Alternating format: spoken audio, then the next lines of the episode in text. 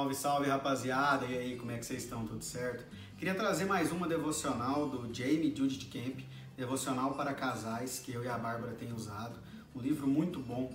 E eu queria trazer uma reflexão acerca desse próximo ano que se inicia. Estamos aí hoje, no último dia do ano. E essa reflexão está no dia 29 de dezembro desse livro, que eu achei muito bom. Vamos lá? Um desafio para o século 21. Se alguém não cuida de seus parentes, e especialmente dos da sua própria família, negou a fé e é pior que um descrente. 1 Timóteo 5,8 A mídia vive redefinindo a família, a qual permanece sob seus constantes ataques.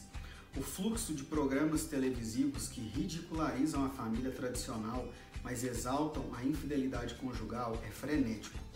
Essas pressões têm muitas vezes levado o convívio marido versus mulher a se tornar mais pesado.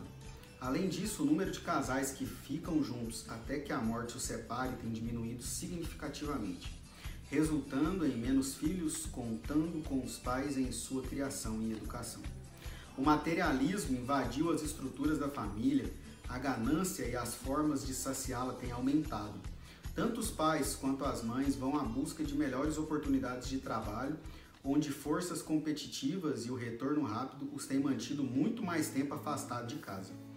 O declínio moral também tem ajudado a destroçar a família. Os valores que distinguem o certo do errado e dão base ao compromisso no casamento estão desaparecendo. As separações e os divórcios causam um impacto devastador na família brasileira.